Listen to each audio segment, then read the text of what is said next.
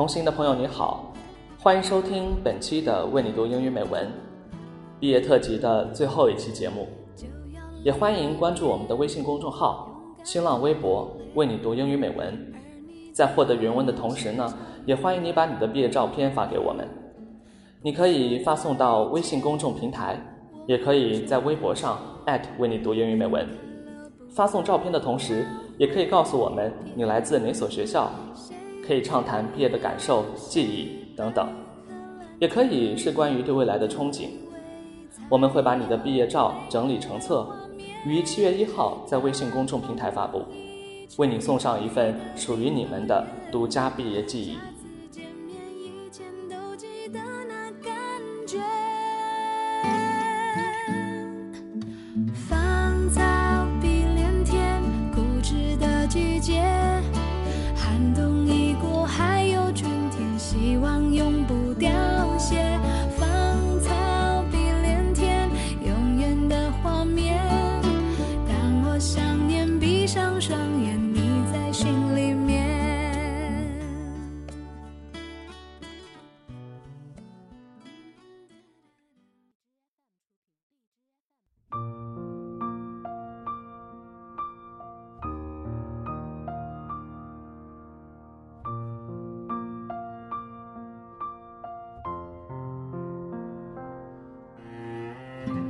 今天，我也来到了毕业典礼的礼堂，似乎等这一刻等了很久，又似乎一切都还静如昨天。刚入学的时候，还觉得三年时间会很漫长，但在自己真实的去经历后，才发觉时光早已溜走。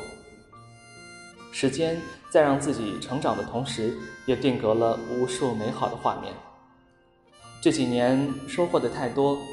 成长了不少，也更多的开始明白，我们这一代人已成为社会的中坚力量。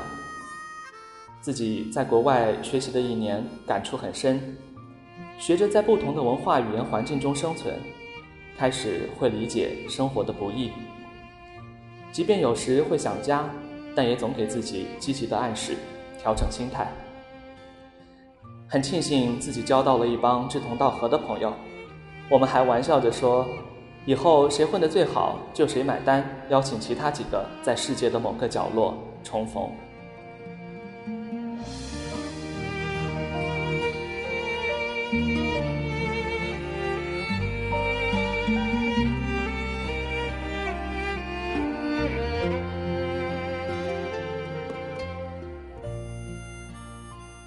即将离开学校，对上外也有着诸多的不舍。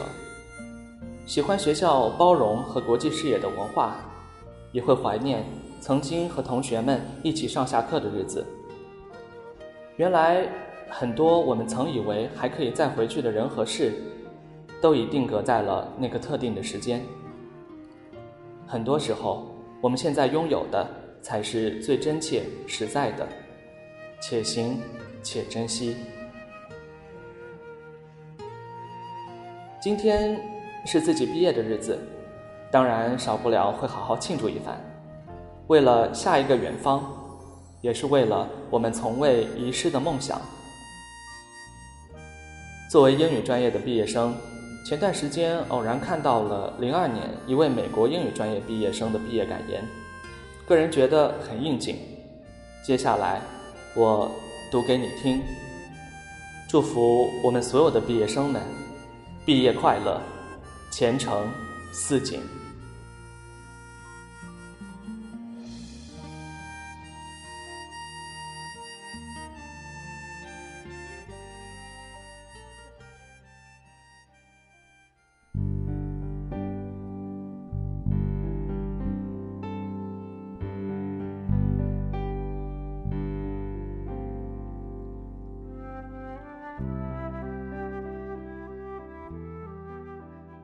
I'm graduating with a BA in English and a BS in Computer Science.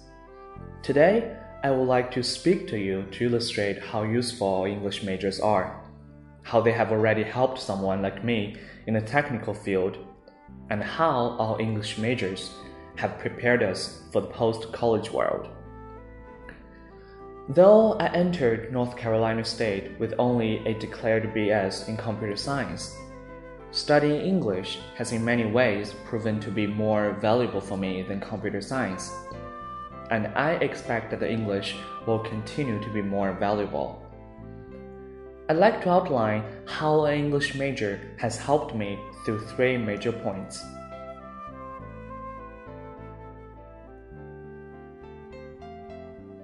My first point is perhaps the most obvious point for the use of an English major.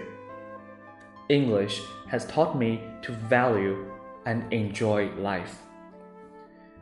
I'll talk about the more career oriented reasons for having an English major in a few minutes, but for me, this point resounds the most.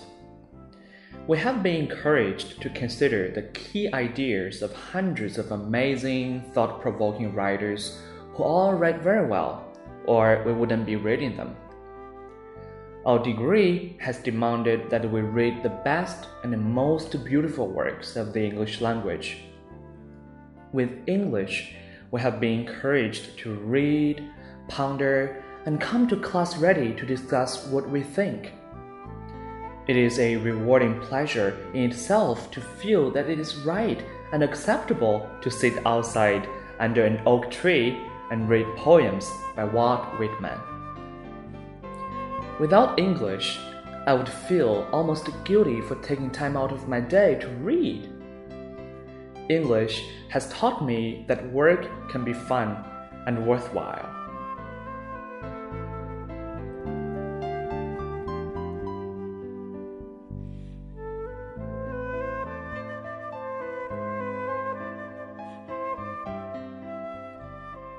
An English major has also improved my quality of life by teaching me to apply what I've learned directly to my own life. When I took American Romanticism, Professor West didn't teach us Emerson and Thoreau as abstract academic models for prose and rhetoric. Rather, he asked us to reflect on their thoughts and question our daily routines we talked about how Walden can shape our views of the world. We learned the theories and then applied them to ourselves. English has improved my quality of life by helping me understand and express nuanced emotions. The books and poems we have read give us a better understanding of how concepts like love, religion, and hope have developed. My idea of love has been refined by John Donne's Flea and Hawthorne's Mechanical Butterfly.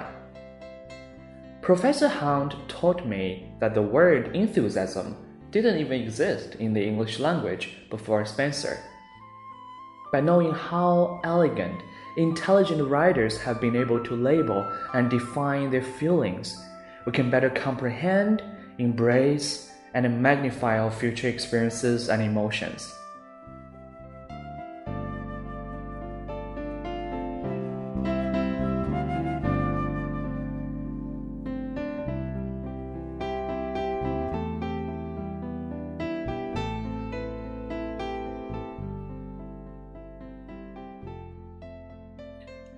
Ability to understand complex ideas leads me to the second, more practical point demonstrating the value of an English major. We have been prepared to understand and analyze never before seen thought, so we can adapt and learn. Our required course on literary theory demands that we become familiar with interpretive strategies and apply them to texts. After being introduced to a new set of tools like narratology or deconstructionism, we are asked to think from the new perspective and analyze a piece of literature. That class teaches English majors how to listen, understand, change our perspective to suit the task at hand. With that sort of adaptability, we are ready for a variety of fields. English courses help us adapt to new interpretive strategies, but also incorporate other disciplines like psychology, sociology, and political science. our course on American linguistics could not go far without considering sociology. That same course on literary theory draws on psychoanalysis from psychology and Marxism from political science.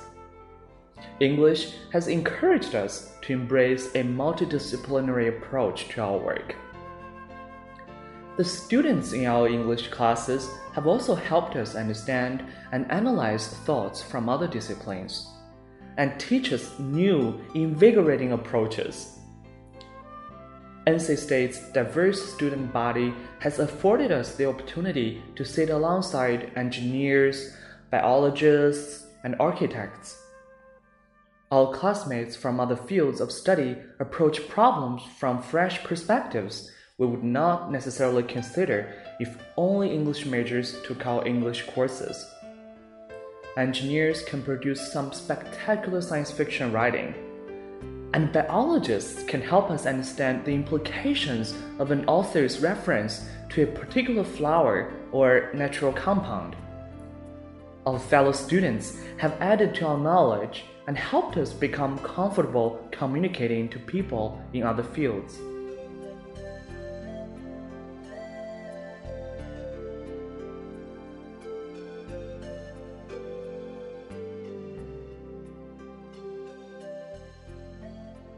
Those students sit in our English classes for a reason. Computer scientists are told that we, as engineers, we only spend 10% of our time at work doing engineering. The other 90% will be spent communicating with others.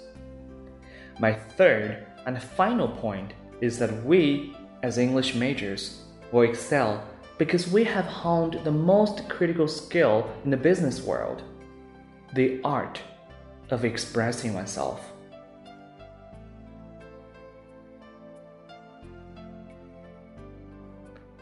We all know how to write. Literature and writing classes alike have required us to express ourselves on paper. I had to write a three page paper about a single word for Dr. Holly's course on Chaucer. When we are asked to deliver a paper that concisely covers the topic. We can deliver a powerful, well constructed argument with a rhetorical effect that you can't get just by using a grammar checker. We can communicate back to those students from other disciplines who take our classes. After we've understood other students' perspectives, we next must hone our skills of explanation to communicate our viewpoint to people without a background in rhetoric, literature, or creative writing. We have been able to contextualize references to Milton in a poetry writing course in such a way that students without that background can still understand us. We have been trained in the classroom to teach and more impressively to teach to people with little background in the subject material. When we work as business leaders, professors, or poets, we will know how to share what we've learned with others. We will be experts in the most important component of our jobs communication. With that, let me express my congratulations and thanks to all of you today. The long nights spent reading, the hours struggling to finish an essay, the weekends spent on group work, and 120 some odd credit hours have all paid off in a very tangible form today for all of us.